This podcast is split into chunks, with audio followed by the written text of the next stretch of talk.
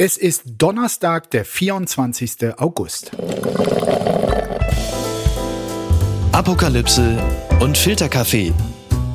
Die frisch gebrühten Schlagzeilen des Tages mit Markus Feldenkirchen. Einen wunderschönen guten Morgen. Herzlich willkommen zu Apokalypse und Filterkaffee, dem Nachrichtenmüsli am Donnerstag und Gerade an diesem Donnerstag gibt es wieder eine Menge Relevantes, Dramatisches, Skurriles zu besprechen. Dinge, die hier unbedingt seziert und eingeordnet werden müssen. Und das darf ich heute mal wieder mit jemandem, über den ich zumindest sagen kann, die Gespräche mit ihm machen mich schlauer nicht nur, weil ich bekennender Techniklegastheniker bin, auch sonst. Er ist Bestsellerautor, ein gefragter Redner und er präsentiert gemeinsam mit seiner Frau Jule, ganz liebe Grüße, wöchentlich den Podcast Feel the News. Guten Morgen, Sascha Lobo. Hallo. Die News, die uns gestern am frühen Abend erreichte, die klingt ehrlich gesagt wie ausgedacht, wie ganz unkreativ gescriptet, wie aus einem Billo-Polit-Thriller. Die Schlagzeile des Tages.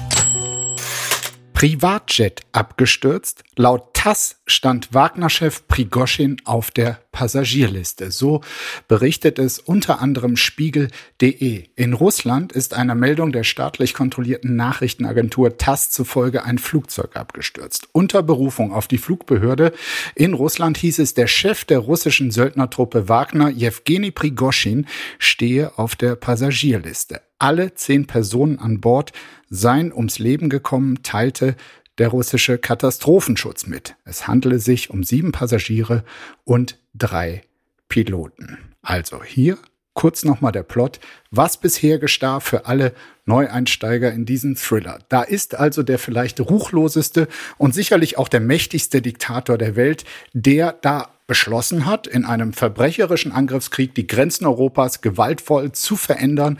Eine wichtige Hilfe ist dabei einer der ruchlosesten Söldnerchefs, den die Welt bislang gekannt hat, eben Wagner-Chef Prigoschin. Dem schmeckt aber irgendwann die Rolle in diesem Krieg nicht mehr, weshalb er seine Söldnertruppe anweist, Kurs Richtung Moskau zu nehmen, ein Marsch auf Moskau, ein Marsch der Unzufriedenheit des Protests, zumindest um ein Zeichen zu setzen dort in Moskau und damit auch Putins Macht in Frage zu stellen. Der sitzt seitdem wie ein Angeschossener hinter den Kremlmauern rum, nervös. Seine Doubles wissen nicht mal mehr, an welchem Arm der Gedubelte seine Armbanduhr trägt. Und zwei Monate später, zwei Monate nach diesem Marsch auf Moskau, sitzt dieser quasi putschende Söldnerchef im Privatjet, will von Moskau nach St. Petersburg fliegen und das Flugzeug stürzt ab. Alle Insassen tot. Sascha, was ist das bitte? Das ist erstmal was, wie auf Twitter festgestellt worden ist, beziehungsweise auf X festgestellt worden ist, muss man jetzt sagen, von einer Person namens Quark Calibur. Ein Plot-Twist, bei dem man merkt, dass die guten Drehbuchautoren im Streik sind. Ja? Mhm. Dass hier ein Flugzeug abstürzt, das hatte man so nicht auf dem Schirm. Fenstersturz ist ja normalerweise die übliche Todesstrafe bei Putin für Verräter oder Leute, die ihm irgendwie quergekommen sind. Aber gleichzeitig ist klar, so ein Fenster hat ganz offenbar für eine Person wie Prigoschin nicht mehr die richtige Fallhöhe. Ja, da muss ein bisschen mehr her und dann wird ein Privatjet abgeschossen, wobei wir dazu sagen müssen, die Quellen sind bis jetzt einerseits jede Menge Telegram, mhm. also komplett unglaubwürdig, und andererseits die russischen verschiedenen offiziellen Stellen, also mindestens genauso unglaubwürdig. Das heißt nicht, dass das nicht tatsächlich der Privatjet von Prigoschin ist. Dafür gibt es eine ganze Reihe auch überprüfbarer Anzeichen. Das ist aber überhaupt nicht sicher, dass er tatsächlich an Bord gewesen ist. Ja, wir äh, reden am Vorabend. Ähm, insofern, äh, wir wissen jetzt auch nicht, was die Nacht über eventuell noch passiert. Aber gehen wir mal davon aus, dass die ersten Meldungen stimmen und Prigoschin am Bord saß. Da fragt man sich natürlich, wer waren die acht oder neun armen Schweine, die mit ihm an Bord äh, sitzen mussten, damit die Unfalltheorie wenigstens einen Ticken wahrscheinlicher klingt. Du hast es erwähnt. Normalerweise äh, gibt es da die berühmten Fenster Fensterstürze. Das ist natürlich jetzt eine Dimension äh, brutaler und auch ruchloser, weil eben andere noch mit dran glauben müssen. Ja, das ist tatsächlich, zumindest in bestimmten Grenzen, jetzt nicht ein Flugzeug voller Unschuldiger. Was die Piloten angeht, muss man natürlich erstmal davon ausgehen. Und, dass das ähm, Prigoschins Umfeld auch war. Dass das Prigoschins Umfeld war, dass aber gleichzeitig auf der Passagierliste auch Dimitri Utkin stand, also der Wagner Gründer, ein tatsächlicher echter Neonazi. Ähm, das macht die ganze Sache noch etwas verworrener einerseits und andererseits natürlich noch deutlicher in Richtung Rache von Putin gemünzt. Ich meine, da wurde ja in den letzten Wochen eben seit diesem Marsch auf Moskau so viel spekuliert von, also Putin wartet nur auf den richtigen Zeitpunkt, um Rache zu nehmen, bis hin, nein, also nach wie vor sei Putin von äh, Prigoschin abhängig. Man sah dieser Tage auch Prigoschin wieder in Afrika, wo er die klassische Arbeit vor Beginn des Ukraine-Feldzugs seiner Söldnertruppe im Dienste Russland machte, nämlich in Afrika äh, quasi russische Interessen militärisch mit durchzusetzen. Und es kam immer wieder auch der Eindruck auf, naja, vielleicht halten die beiden, die sehr lange zusammengehalten haben. Prigoschin war Putins Koch und äh, hat sich immer loyal äh, verhalten bis zu diesem Marsch auf Moskau. Vielleicht halten die irgendwie doch noch zusammen und vielleicht galt dieser Marsch ja auch nur dem Verteidigungsminister, den Prigoschin gefressen hatte und äh, er und äh, Putin hätten sich schon längst wieder ausgesöhnt. Dagegen spricht, obwohl wir tatsächlich nichts wissen und viel vermuten müssen, dagegen spricht zum einen, dass es auf den Tag genau zwei Monate nach diesem Putschversuch war. Und solche speziellen Daten, die haben schon eine gewisse Aussagekraft. Ja, solche Daten sind dann am Ende ein deutlicher Hinweis darauf, äh, dass hier eine Botschaft gesendet werden soll. Einerseits und andererseits wird eine Botschaft gesendet, nämlich Prigoschin ist tot. Ob das stimmt oder nicht, er ist da nicht zweitrangig, aber ein ganz anderer Teil der Botschaft. Ja, was man mit berücksichtigen muss, es gab relativ schnell verschiedene Meldungen, dass ein zweites Flugzeug aus dem äh, Privatbestand von Prigoschin ebenfalls nach Moskau geflogen ist von St. Petersburg und sicher in Moskau gelandet sei. Und es ist bekannt, dass Prigoschin schon häufig seine seine Spuren verwischt hat, zum Beispiel genau über solche falschen Passagierlisten. Denn dass ähm, die russische Nachrichtenagentur TASS gesagt hat, der stand auf der Passagierliste und er ist auch an Bord gewesen, das müssen wir nicht beides glauben. Eins davon reicht erst einmal. Die Passagierlisten sind natürlich wie so viel erstmal Schall und Rauch. Und das gleiche gilt auch für Dimitri Utkin. In dem Kontext ist es vielleicht interessant, rein spekulativ interessant, dass bis jetzt bei zehn Menschen, die an Bord gewesen sein sollen, laut Passagier- und Crewliste nur acht Leichen gefunden worden sind. Das war in den Augen der meisten Fachleute eher eine Frage der Zeit, dass entweder Prigoschin von Putin genau diese, nennen wir es mal, Strafe bekommen würde ähm, oder dass Putin selbst stürzt. Das haben sehr viele Fachleute gesagt. Ich habe mich da so ein bisschen rausgehalten bei solchen Prognosen in Gebieten, die zwar politisch interessant sind, wo man aber viel Detailkenntnis braucht. In bestimmten Bereichen braucht man aber dann doch nicht so wahnsinnig viel Detailkenntnis. Und das ist Putins Rachsucht, auf der ja zum Teil auch seine Macht aufgebaut ist. Wir haben äh, sehr begründet spekuliert und bewegen uns jetzt weiter auf ein Terrain, wo wir noch gefestigter unterwegs sind. Es gibt sie noch. Die gute Nachricht. Zumindest für alle Transmenschen in Deutschland in Klammern und alle empathischen Menschen, die das Leid anderer Menschen nachempfinden können und nicht ganz kalt sind. Kabinett verabschiedet neues Selbstbestimmungsgesetz. So berichtet es die Süddeutsche. Ja, am Mittwoch hat das Kabinett äh, eben das äh, neue Selbstbestimmungsgesetz verabschiedet. Es sieht vor, dass jeder Mensch, der volljährig ist, sein Geschlecht und seinen Vornamen selbst festlegen und einfacher beim Standesamt ändern kann. Zur Auswahl stehen beim Geschlechtseintrag die Möglichkeiten männlich, weiblich, divers oder ohne Angabe. Auch Jugendliche ab 14 Jahre können das machen. Sie brauchen allerdings die Zustimmung der Eltern. Bisher galt das sogenannte Transsexuellengesetz von 1981. Darin war festgelegt, dass betroffene Vornamen und Geschlecht erst nach einem psychologischen Gutachten und einer gerichtlichen Entscheidung ändern dürfen. Sascha, ist das ein guter Tag? Das ist auf jeden Fall ein Tag, der in die richtige Richtung weist. Es gab zwar auch von Verbänden eindeutig Kritik am Selbstbestimmungsgesetz. Es ist eine äh, Reihe von Punkten mit dabei, die, sagen wir mal, diesen eingeschlagenen Weg nicht bis zu Ende gehen, wo man durchaus berechtigt ein gewisses Misstrauen mit hineinlesen kann. Aber zunächst kann es als Erleichterung, als sehr willkommene Erleichterung für viele Menschen betrachtet werden. Ja, ich habe mir da schon gedacht, dass du das alles gut findest und äh, hau dir jetzt einfach mal rein aus Spaß an der Kontroverse ein paar Zitate von Alice Schwarzer um die Ohren. Die hat nämlich in einem Interview im Spiegel gesagt, trans zu sein ist Mode und gleichzeitig die größte Provokation. Das macht es für Jugendliche so attraktiv und äh, sie fühlt sich da offenbar provoziert, weil sie diese vermeintliche Auflösung der Geschlechtsidentität als auch wahrscheinlich als Angriff auf ihre Lebensleistung sieht, die immer für die Frauen äh, gekämpft hat und es jetzt nicht einsehen kann, dass es da diese eindeutige Zuordnung Männer-Frauen nicht mehr geben soll. Also ich finde es eine Katastrophe, dass man immer wieder Alice Schwarze hervorholt, äh, wenn es um diese Debatte geht. Die hat so eindeutig gezeigt, dass sie transfeindlich unterwegs ist. Auch in dem Interview, ich weiß gar nicht, warum man das unbedingt führen musste, in dem Interview sagt sie einfach nachweislich komplett falsche Sachen. Sie fühlt sich angegriffen von ungefähr allem, was nicht exakt ihrer Meinung äh, entspricht, ganz offenbar. Ich finde es falsch, diese Frau immer wieder hervorzuziehen, einfach aus Gründen der Prominenz und der Reibungsfläche.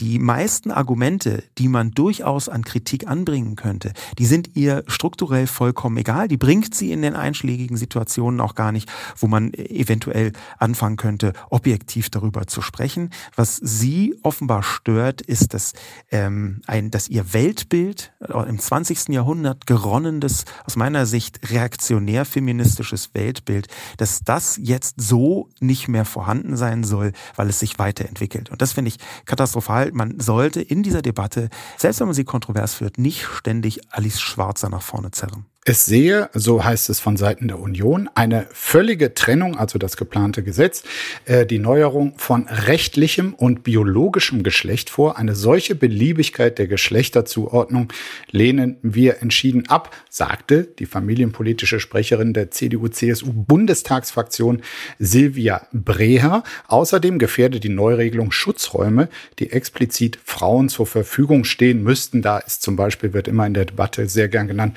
Frauensaal Sauna, Frauenhäuser, ähm, in die so das Horrorszenario dann plötzlich äh, Leute, die sich nur zu diesem Zweck, um Frauen dort zu misshandeln, quasi ähm, eine neue Identität gegeben haben. Aus meiner Sicht sind die meisten dieser Argumente vorgeschoben. Ähm, es geht ja fast immer darum, dass Frauen bedroht werden von Cis-Männern, also von Männern, die nicht trans sind, ähm, dass da ein absolut überragend großer Teil der Gewalt stattfindet, von diesen Menschen ausgehend, ist vollkommen klar. Es wird immer so getan und das ist auch diese katastrophale Sprache, die da benutzt wird, als sei das ein Trend, als sei das, hätte man irgendwie sogar eine Art Vorteil und als würden sich Leute tatsächlich den Geschlechtseintrag ändern, um in eine Sauna zu gehen äh, und dort Leute zu belästigen. Das ist so abseits, theoretisch und bar jeder Realität. Dann werden äh, zwei Fälle von irgendwoher aus dem Hut gezaubert. Ich halte es wirklich für eine völlige Fehleinschätzung ja. dieser Debatte, die sehr tiefgreifend ist und die äh, für viele Menschen sehr, sehr überlebenswichtig ist, wenn man in der Art und Weise sich auch nicht um die Wissenschaft kümmert. Ja, es gibt einfach dazu Wissenschaft, dass Geschlecht insgesamt einfach nicht so einfach ist, wie viele gerade konservative Menschen das gerne hätten. Warum gerade dieses Gesetz ist ja nicht erst seit gestern, seit das Bundeskabinett es verabschiedet hat, sondern wir debattieren schon Wochen und Monate darüber. Warum glaubst du, polarisiert gerade dieses Gesetz in dieser Art und Weise? Das ist eine sehr gute und spannende Frage, warum das so sehr polarisiert.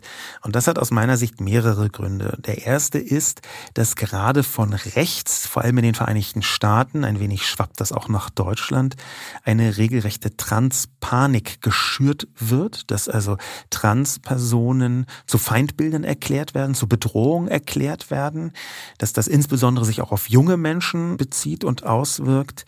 Ähm, das ist ein neues Feindbild, was da geschaffen wird und das das so gut funktioniert, hängt auch damit zusammen, dass wir in einer Zeit leben, wo Geschlecht insgesamt ganz neu diskutiert wird. Ja, wir kommen aus einer Zeit der radikalen Vereinfachung, so patriarchal, es gibt nur zwei Geschlechter, so, so Alice Schwarzer Talk, eben, das so einfach wirklich nicht haltbar ist als Argumentation, auch wissenschaftlich nicht haltbar ist. Ähm, die, die Frage, die sich daraus ergibt, wie kann man das verhindern? Dass das Schicksal von Menschen, dass die Körper von Menschen in so giftiger Weise politisiert werden. Und da bin ich, fürchte ich, leider überfragt, wie viele andere auch. Das rührt an so vielen Urängsten, diese Geschlechterdebatte, das konfrontiert die Menschen auch mit ihren eigenen geschlechtlichen Unsicherheiten und Ängsten, dass da ganz schnell eine große Giftigkeit reinkommt. Das jüngste Wunder des Robert Habeck. Gamescom 2023 startet. Was Besucher auf der Computerspielmesse erwartet, das äh, versucht zumindest zu beschreiben der WDR. Bundeswirtschaftsminister Robert Habeck hat gestern Abend die Spielemesse Gamescom in Köln eröffnet. Bisher war dort nur Fachpublikum zugelassen. Ab dem heutigen Donnerstag dürfen aber auch die echten Fans aufs Kölner Messegelände. Die Gamescom ist nach eigenen Angaben das weltgrößte Games-Event der Welt. Erwartet werden in diesem Jahr 1227 Aussteller aus 63 Ländern. Das ist laut Veranstalter ein neuer Rekord. So, und äh, du kennst auch die Debatte. Also es wird viel darüber von, gerade von Eltern äh, geklagt, dass doch irgendwie man mit den Kindern jeweils gar nicht mehr groß reden könne. Die würden nur zocken, zocken, zocken. Das ist natürlich alles in so einem eher verächtlichen, auch kulturpessimistischen Tenor vorgetragen.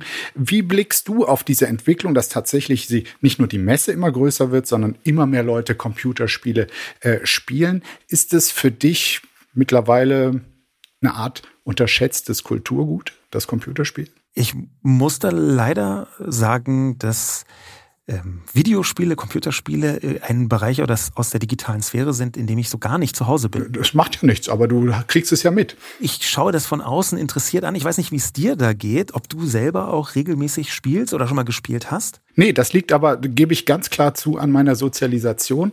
Meine Eltern waren absolut computerfeindlich. In der Nachbarschaft bei den Freunden gab es vielleicht mal einen, der einen C64 128 hatte. Ich habe Summer Games und Winter Games gespielt und das, weil ich sonst nicht durfte, wirklich wie ein Wahnsinniger und Abhängiger stundenlang. Und ich glaube, wenn ich so ein Ding zu Hause gehabt hätte, hätte ich auch meine Zeit nicht groß anders investiert.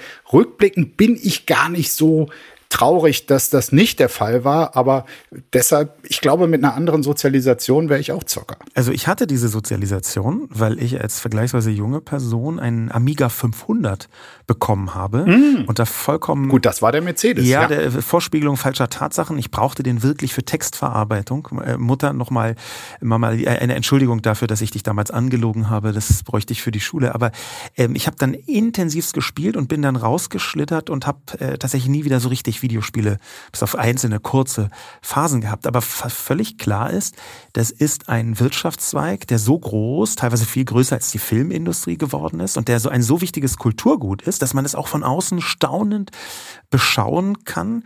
Denn tatsächlich, was dort gerade passiert, ist, dass dort äh, so ein kulturelles Fundament gelegt wird, was in fast alle anderen Bereiche hineinragt. Ja, dass also Videospiele, die Interaktion, was da stattfindet, ähm, auch die, die Mechaniken, die dahinter sind, was gerade junge Menschen dort zusammen leisten, man muss wirklich von leisten sprechen, das kann man durchaus bewundern und das weist auch in eine bestimmte, nicht nur wirtschaftlich interessante Richtung. Hast du schon eine Ahnung, wie du es mit deinen noch sehr kleinen Kindern machen willst. Zwei Söhne haben Jule und du schon. Ein dritter ist unterwegs. Dürfen die zocken ohne Vorspiegelung falscher Tatsachen wie du damals? Ja, das werden sie auf jeden Fall dürfen. Die Frage ist, glaube ich, auch bei den meisten, wenn man jetzt mal ehrlich sind, weniger das Ob als das Wie lange. Es gibt tatsächlich da Probleme, was ähm, so Suchtverhalten angeht. Das, das ist wahr, das sollte man auch nicht runterspielen.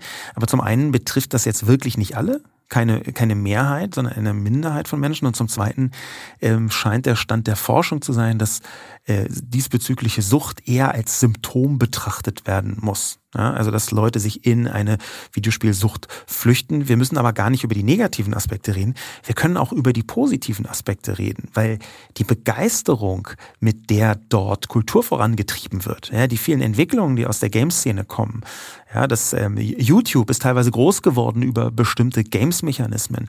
Ähm, TikTok ebenso, Twitch, äh, das Streaming-Plattform ist eine sehr eindeutige Games-Plattform. Das sind also ganz viele große digitale Entwicklungen, die kulturell wichtig geworden sind, die über Games mit angestoßen worden sind. Und das kann man auch einfach mal feiern. Das machen wir. Zum Feiern gibt's in Köln äh, in diesen Tagen eh viele Gründe, nicht nur für die, die zocken wollen, äh, sondern äh, zusätzlich, so berichtet es zumindest der WDR zur Gamescom, gibt es am Wochenende beim Gamescom City Festival einige musikalische Highlights auf der Bühne. Am Hohenzollernring in der Kölner Innenstadt treten Fritz Kalkbrenner auf, Cat Baloo, Milieu, aber auch die Höhner, die Höhner natürlich wieder mit ihrem Gamer Superhit Echte Freunde Zocke zusammen, zocke zusammen, so wie eine J und Pot. Gut, wäre ich das auch noch losgeworden. Äh, kommen wir zum nächsten Thema. Unbegrenzte Unmöglichkeiten. Midjourney rollt endlich In-Painting aus. KI-Bilder nachträglich anpassen. So schreibt es The Decoder. Midjourney testet eine neue Funktion, die es möglich macht, bestimmte Bereiche eines Bildes mit Textbefehlen zu bearbeiten, also beispielsweise Gesichtsausdrücke zu ändern. Midjourney ist eine künstliche Intelligenz, mit der man KI-Kunst erschaffen kann. Also man sagt dem Programm dann mit Hilfe von Prompts, also Textbefehlen, was man gerne für Kunst haben möchte. Und mit der neuen Funktion kann man nun auch nachträglich in bestimmten Bereichen eines schon generierten Bilds verändern, Dinge verändern, also zum Beispiel bei einem Porträt das Lächeln der Person. Sascha, man nennt dich ja inzwischen KI auf zwei Beinen. Du hast mir diese Nachricht vor Beginn unserer Aufnahme geschickt. Warum ist sie für dich relevant? Relevant ist sie, weil wir im Moment, auch wenn künstliche Intelligenz vielleicht durch die Sommerpause wieder so ein bisschen aus dem allergrößten Fokus rausgeraten ist, weil wir im Moment fast jeden Tag Neuerungen sehen, die mittelfristig die Welt verändern werden. Und hier ist es auch für Leute, die sich jetzt nicht jeden Tag mit digitaler Technologie beschäftigen, ganz eindeutig in welche Richtung das geht. Ich kann also bei Mid Journey ein Bild hochladen, kann sagen, das hier ist ein Foto von Prigoschin, bitte mhm. verwandel das doch, äh, als sei es eine Leiche. Ja, das ist jetzt mal ein äh, Beispiel. Nur zum Verständnis, meinst du das jetzt quasi als dokumentarisches, als Nachrichtenfoto oder als Kunst? Das ist erstmal dahingestellt. Es kann ein Foto sein, was aussieht wie ein Kunstwerk, das kann ein nachrichtliches Foto sein. Man kann einen bestimmten Bereich definieren, so funktioniert das. Man sagt hier, diesen Bereich X, da ähm, macht doch Y draus, also aus diesem lebenden Gesicht mach bitte ein totes Gesicht, das wäre das jetzt mal ganz konkret. Da hätten wir Prigoschin als Leiche heute Abend. Da kann man sich natürlich schon denken, ja. Da erahnt man schon, was wir mit dieser Technologie demnächst erleben werden. Das ist quasi eine Bildfälschungssoftware auf Basis von tatsächlichen echten Fotos, die auch nicht hochbegabte Photoshop-Kenner sehr gut mhm. bedienen mhm. können. Natürlich ist das immer noch in einer Qualität, wo Fachleute sagen können, das könnten wir eventuell herausfinden, aber das ist eine Frage der Zeit die Entwicklung, die in diese Richtung weist, ist sehr eindeutig.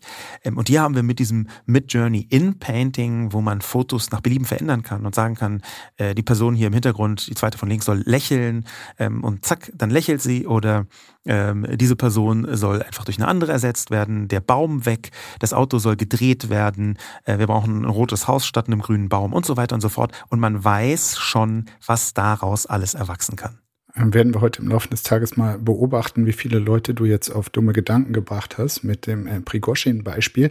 Eine Nachricht von gestern ist auch Thema künstliche Intelligenz, dass äh, Bundesforschungsministerin, ja, das gibt es offiziell, und zwar Bettina Stark-Watzinger, mit einem neuen KI-Aktionsplan die Forschung an künstlicher Intelligenz vorantreiben will. Dafür investieren wir in dieser Legislaturperiode insgesamt über 1,6 Milliarden Euro in in Umsetzung des Aktionsplans, so die FDP-Politikerin am gestrigen Mittwoch. Also 1,6 Milliarden sind jetzt nicht wenig. Ich habe aber so die leise Vermutung, bei der äh, Bedeutung, die künstliche Intelligenz für uns, nicht nur für unser Zusammenleben, auch für den Wirtschaftsstandort Deutschland haben könnte, ähm, ist es wahrscheinlich relativ wenig, oder? Das muss man zwingend als relativ betrachten. Und das muss man natürlich einerseits daran messen, was will Deutschland. Und wenn da das erklärte Ziel ist, Weltspitze zu werden, und wenn diese 1,6 Milliarden sich dann auch auf die Legislaturperiode, also vier Jahre beziehen, dann ist vollkommen klar, das entspricht ungefähr einem Budget, das eine mittelgroße Millionenstadt in China alleine zusammenbringt als Förderung für künstliche Intelligenz. Und ich wünschte, das wäre hm. nur ein Scherz. Es ist tatsächlich so, dass in China einzelne Städte eine Förderung genau der Technologie auch mit der gleichen Zielsetzung, nämlich Weltspitze zu werden in KI, auf den Weg gebracht haben. Und dann wird sofort deutlich, okay, das ist noch unter den Möglichkeiten einerseits und andererseits ist es nicht nur Geld, woran es mangelt. Auch Geld, vollkommen klar, aber es ist eben nicht nur Geld. Woran noch? Ähm, zum Beispiel die Möglichkeit, Daten richtig zu verarbeiten. Wir haben in Deutschland ein so rigides und so starres und auch so gestriges Datenschutzverständnis, dass leider wir im Bereich KI, und das gilt fast für die ganze EU und speziell aber in Deutschland, ins Hintertreffen geraten. Weil sie quasi nicht so gefüttert wird, wie sie gefüttert werden könnte. Weil sogar die Forschung Restriktionen, was Datenverwendung angeht, hat, die eigentlich dieser ganzen Thematik nicht mhm. würdig sind. Ja, das haben sich leider in vielen Bereichen vom Datenschutzverständnis die Fundamentalisten durchgesetzt. Und das finde ich sehr schade und das ist wirklich ein sehr, sehr schwieriger Punkt und gleichzeitig auch die Infrastruktur. Ja, so der, der Rechner zum Beispiel mit dem, das sehr bekannte ChatGPT, sein derzeitiges Modell erstellt hat. Dieser Rechner, der Supercomputer, hat eine halbe Milliarde Dollar gekostet, allein den zu kaufen und herzustellen. Und das heißt, eine ganz klassische Firma, ein Startup, ein Mittelständler, sogar große Konzerne, die können nicht mal eben aus der Portokasse so eine KI-Infrastruktur äh, sich einkaufen und mal Probe fahren. Da, glaube ich, braucht es eine spezielle, auch wirtschaftliche Förderung. Und dann sind auf einmal über vier Jahre 1, irgendwas Milliarden. Wenn ein einzelner Rechner 500 Millionen kostet, gar nicht mehr so viel. Endgültig zu weit gegangen. Kussaffäre bei der WM 2023. Zitate von Jennifer Hermoso. Offenbar nicht mit ihr abgestimmt. Das berichtet Spox. Die Debatte um den erzwungenen Kuss, den der spanische Fußballverbandspräsident Luis Rubiales bei der WM-Siegerehrung der Mittelfeldspielerin Jenny Hermoso aufgedrückt hat, geht weiter. Ich hatte das am Dienstag schon mit Jasmin besprochen und da zu dem Zeitpunkt hieß es aber noch, dass Hermoso den Kuss in einer Mitteilung des spanischen Fußballverbandes als, ich zitiere, natürliche Geste der Zuneigung bezeichnet und damit auch natürlich verharmlost hatte. Also das Ganze nicht so schlimm fand, angeblich. Jetzt aber kam raus, die Zitate wurden von der Kommunikationsabteilung des Verbandes verfasst. Das berichtet das Portal Relevo. Hermoso selbst hat das wohl nie so gesagt, was da verbreitet wurde. Alles andere hätte mich ehrlich gesagt auch verwundert.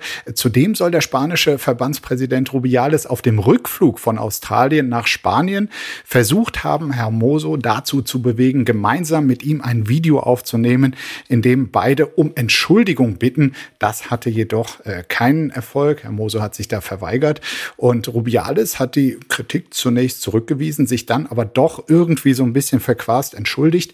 Für diesen Freitag hat der spanische Verband nun eine außerordentliche monatliche Generalversammlung einberufen. Und die große Frage ist, wird Herr Rubiales das trotz allem überstehen oder äh, muss er vielleicht doch zurücktreten? Ich kenne jetzt ähm, diesen Bereich des spanischen Fußballs so gar nicht, weil Fußball mich auch nicht so dringend interessiert. Was ich interessant finde, ist die, die gesellschaftliche Debatte und wie sie nach Deutschland schwappt. Persönlich glaube ich nicht, dass der den Freitag überleben wird, äh, jetzt was das Amt äh, betrifft, jetzt nicht im Prigoschin-Sinn, denn äh, es ist relativ klar geworden, wie übergriffig der schon vorher gewesen sein soll in dieser Debatte, dass da schon vorher jemand war, ähm, der dem sexuelle Übergriffe vorgeworfen worden sind oder zumindest, dass in diese Richtung eine große Debatte stattfand im Verband. Ähm, was ich nun wirklich schlimm fand, war die Wortmeldung von Rummenigge, Karl-Heinz Rummenigge. Karl-Heinz ja. Rummenigge, ähm, der irgendwie diese bizarre Männer-Nibelungen-Treue unter diesen Fußball-Dudes nach Deutschland übertragen hat und irgendwie so im Wort ungefähr im Sinn von ist alles nicht so schlimm, äh, kann aber ist doch in Ordnung, also dieses äh, rumgeweiße Männere, ähm, das das ist schon ein ein sehr sehr ungünstiger Einstand, vorsichtig gesagt, für, für Rummenigge in dieses ganze große Thema. Der hat sich damit ähm, einfach nur, um seinem mutmaßlichen Kumpel zu zeigen, ich bin an deiner Seite, komplett ins Abseits gestellt aus meiner Sicht. Ich zitiere es mal ganz kurz. Ich glaube, man soll da nicht übertreiben. Also so Rummenigge, äh, erkenne Rubiales gut. Wenn man Weltmeister wird, ist man emotional. Und was er da gemacht hat, ist, sorry, mit Verlaub, absolut okay. Ja, soweit äh, Karl-Heinz Rummenigge. Ja, dann ist ja das auch geklärt, wie Rummenigge so drauf ist. Rubiales hat übrigens, äh, das wurde jetzt auch berichtet, auf der Ehrentribüne mit einem triumphalen Griff in seinen Schritt diesen Sieg der Spanierinnen gefeiert und zwar gleich neben äh, der spanischen Königin. Er hat wohl auch in der Kabine seine Avancen an Hermoso fortgesetzt, indem er dem Weltmeisterteam eine Reise nach Ibiza versprochen hat. Die Spielerinnen haben dann wohl gejubelt, Ibiza, Ibiza und dann hat äh, Rubiales noch gesagt, auf Ibiza feiern wir die Hochzeit dann von Jenny und Luis, also von ihm und der geküssten Spielerin. Also da ist jetzt von äh, Schuldeingeständnis wirklich ähm, keine Rede.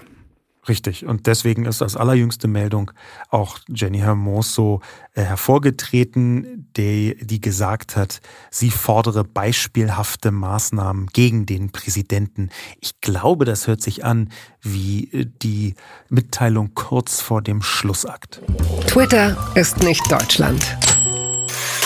Geld haben ist Recht haben. So ist eine Kolumne auf spiegel.de überschrieben und sie stammt von meinem heutigen Gast, Sascha Lobo. Die früher Twitter genannte Plattform X legt einen spektakulären Niedergang hin, schreibst du dort. Der wichtigste Grund dafür ist toxisches Unternehmertum. Elon Musk Zerstörung von Twitter ist eine der eindrücklichsten Beispiele für dieses Phänomen, wobei von Beginn an wichtig ist zu begreifen, weder ist ein Ende oder Misserfolg von X sicher, noch hat diese ökonomische Form von toxischer Männlichkeit ausschließlich negative Folgen. Das kann man unter anderem am Erfolg von Tesla und SpaceX erkennen, also den anderen Unternehmen von Elon Musk. Ja, interessanter Text, aber wie ist nun deine Prognose? Äh, du sagst, man kann es nicht sagen, aber toxische Männlichkeit als Erfolgsprinzip oder nicht? Und wie geht's weiter mit X?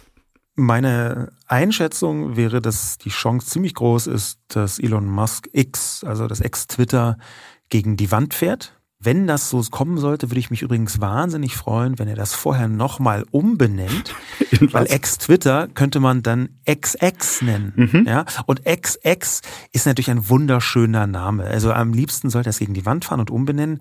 Wobei gar nicht am liebsten, denn ich mochte über eine lange Zeit Twitter sehr. Natürlich, wir haben uns da ja wirklich lange auch drüber unterhalten und dir waren die ganzen Vorzüge dieses Netzwerks durchaus bewusst. Du hast es auch gefeiert zum Teil. Richtig. Und deswegen ist dieser Niedergang auch durchaus schmerzhaft, auch wenn er wenig überraschend kommt, weil Elon Musk eben als Teil dieses toxischen Unternehmertums regelmäßig so Bauchgefühlsentscheidungen trifft und aber völlig ignoriert, dass natürlich Millionen, wenn nicht Milliarden NutzerInnen von sozialen Netzwerken auch eine gewisse Verlässlichkeit und eine Art Netzvertrauen brauchen. Ich weiß nicht, wie das bei dir ist. Das ist total erschüttert, ja. Ja, ich, ich, würde, ich würde schon sagen, ähm, wenn man sehr viel Zeit investiert in ein soziales Netzwerk, dann möchte man mhm. doch auch wissen, dass das übernächsten Dienstag noch ungefähr so ähnlich wie es im Moment ist besteht, oder? Dass nicht quasi ein Mensch aus seiner Laune oder weil er am Vortag wieder von irgendjemand provoziert wurde, als Trotzreaktion quasi die Spielregeln endet. Ich sehe das als mittlere Katastrophe an. Ich habe aber jetzt ja fast ein Jahr Zeit gehabt, mich an den Gedanken zu gewöhnen, dass wir hier in ein zumindest relativ wahrscheinliches Ende von Twitter ähm, hineinschlittern. Welche ähm, persönlichen Konsequenzen für dein Kommunikationsverhalten mit den Leuten draußen, die gerne das mitbekommen, was du machst, was du auch denkst, welche Gedanken du dir gemacht hast, welche hast du für dich jetzt daraus schon gezogen oder ist es soweit noch nicht? Ich, hab, ich ziehe schon eine ganze Weile daraus Konsequenzen. Auch schon vorher äh, war Twitter in einer Art Niedergang begriffen. Es, Elon Musk hat das gekauft, aber Twitter ist seit sehr vielen Jahren, seit fünf, sechs, sieben, acht Jahren in einer Art Niedergang, weil sie sich gar nicht weiterentwickeln. Ähm, Twitter ist fast unverändert seit äh, 2006. Ähm, und das ist durchaus ein Problem. Ähm, meine Konsequenz war deswegen auch auf andere Netzwerke auszuweichen. Mit mittelgroßem Erfolg muss ich sagen. Ich habe auf Twitter noch immer mit weitem Abstand die meisten meisten äh, Follower, aber tatsächlich sind äh, sowohl Instagram wie auch LinkedIn ähm, und auch meine Podcasts inzwischen mindestens genauso wichtig wie Twitter. Und ähm, ich entnehme dem, du wirst in jedem Fall dabei bleiben, zumindest als stiller Beobachter bis zum Schluss, bis es irgendwann vielleicht XX heißt. Das habe ich gern gehört. Das ist der offizielle Sommerhit des Jahres, schreibt NTV De. Das Marktforschungsunternehmen GfK Entertainment hat den Sommerhit des Jahres 2023 ausgerufen und es ist das Techno-Remake des Bibi und Tina Filmsongs aus dem Jahr 2014. Äh, ein Remake von DJ und Produzentenduo Luca Dante Spadafora und Niklas D zusammen mit dem Sänger Ok Octavian. Und für alle, die jetzt, wie du vielleicht auch, äh, Sascha, sagen, hä, aber der Sommerhit des Jahres war doch ganz klar Komet von Udo Lindenberg und Apache 207, denen sei gesagt, nein, das zählt nicht, weil dieser Song schon im Januar rauskam. Die GfK wählt den offiziellen Sommerhit schon seit einigen Jahren und es gibt sehr, sehr strenge Kriterien dafür. Diese sind, er hat eine eingängige Melodie, ist zum Tanzen geeignet, verbreitet Urlaubsstimmung, stand möglichst auf Platz eins der Charts und wurde durch kein Großevent bekannt, wird in Clubs rauf und runter gespielt und stammt von einem Künstler, der in den Jahren zuvor keine großen Charterfolge feiern konnte. Also wirklich wie gemacht für den Bibi und Tina äh, Song Mädchen auf dem Pferd heißt er. Sascha, wie gefällt er dir? Hast du auch äh, oft getanzt zum Mädchen auf dem Pferd? Ich habe da reingehört und bin relativ schnell, obwohl der Song gar nicht schlecht ist, also kann man immer sagen, das ist ein solider Song, ja. würde ich sagen, ähm, bin aber sehr schnell in die Metaebene geflüchtet, weil das nicht unbedingt meine Art von Musik und Inhalt ist. Tut mir wahnsinnig Musst leid. Einfach mal tanzen. Aber das Spannende daran ist, und da komme ich in wirklich nicht aus meiner digitalen und Social Media Haut raus, ist, dass dieser Sommerhit auf TikTok entstanden ist. Und man kann sagen, dass TikTok, das chinesische Netzwerk, was quasi Menschen unter 25 komplett in den Bann gezogen hat, dass TikTok inzwischen für die Musikindustrie das mit Abstand wichtigste Netzwerk, und zwar mehr oder weniger in der ganzen westlichen Welt geworden ist. Hits werden heute in sehr vielen Streaming-Portalen eigentlich nur noch über TikTok in einer Größenordnung abgebildet. So ein bisschen spielen da noch ein paar andere Faktoren rein von den Plattformen selbst, Playlists zum Beispiel. Aber TikTok ist das, was die Musikindustrie im Moment bei jungen Menschen antreibt. Und deswegen finde ich das total folgerichtig. Diesen Titel Sommerhit des Jahres gibt es schon seit 1992 und als die Erfolge nicht nur oder noch nicht von TikTok bestimmt wurden, da gab es, äh, um jetzt nochmal da in die Historie zu gehen, der erste Sommerhit war von Dr. Alban, It's My Life. Wer kennt es nicht? Danach folgte wirklich ein Kracher äh, auf den anderen von Culture Beat, Mr. Wayne, Marky Mark und Prince Ital Joe, United, Scatman Joe, Scatman's World, Los del Rio, Macarena, so ging es dann weiter.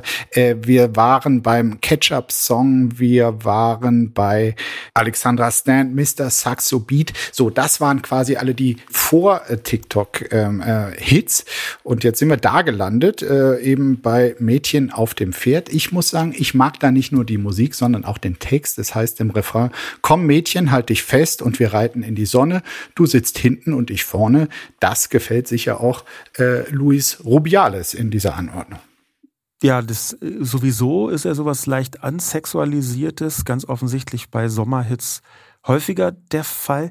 Äh, ich finde toll, dass du da so ein paar Oldies genannt hast, aber das, was ich auch wieder interessant finde, ist, wie viel Ironie da mit hineingelesen werden kann. Ja, also ich glaube nicht, dass Bibi und Tina so als Kulturgut das ist, worauf dieser heutige Hit auch in TikTok-Kontext aufbaut, bei den Massen ja, die dort draußen das zu einem Sommerhit gemacht haben, weil sie es dauernd streamen, sondern es ist so eine ironische Annäherung. So ein bisschen wie das auch schon bei dem sehr umstrittenen Song Laila gewesen sein mag. Richtig, das, der war letztes Jahr der war natürlich letztes der Jahr Sommerhit, natürlich der Sommerhit. äh, also des es, Jahres. irgendwie ist dieses ironische Element, das, das finde ich zumindest interessant, da kann man mal dranbleiben.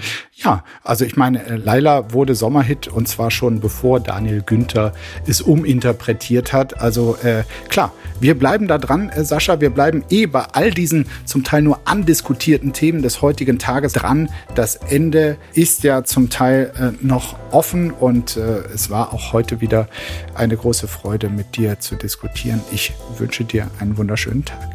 Vielen Dank und ich wünsche uns, dass der nächste Sommerhit im nächsten Jahr 2024 von einer KI kommt. Ich denke, das ist im allseitigen Interesse.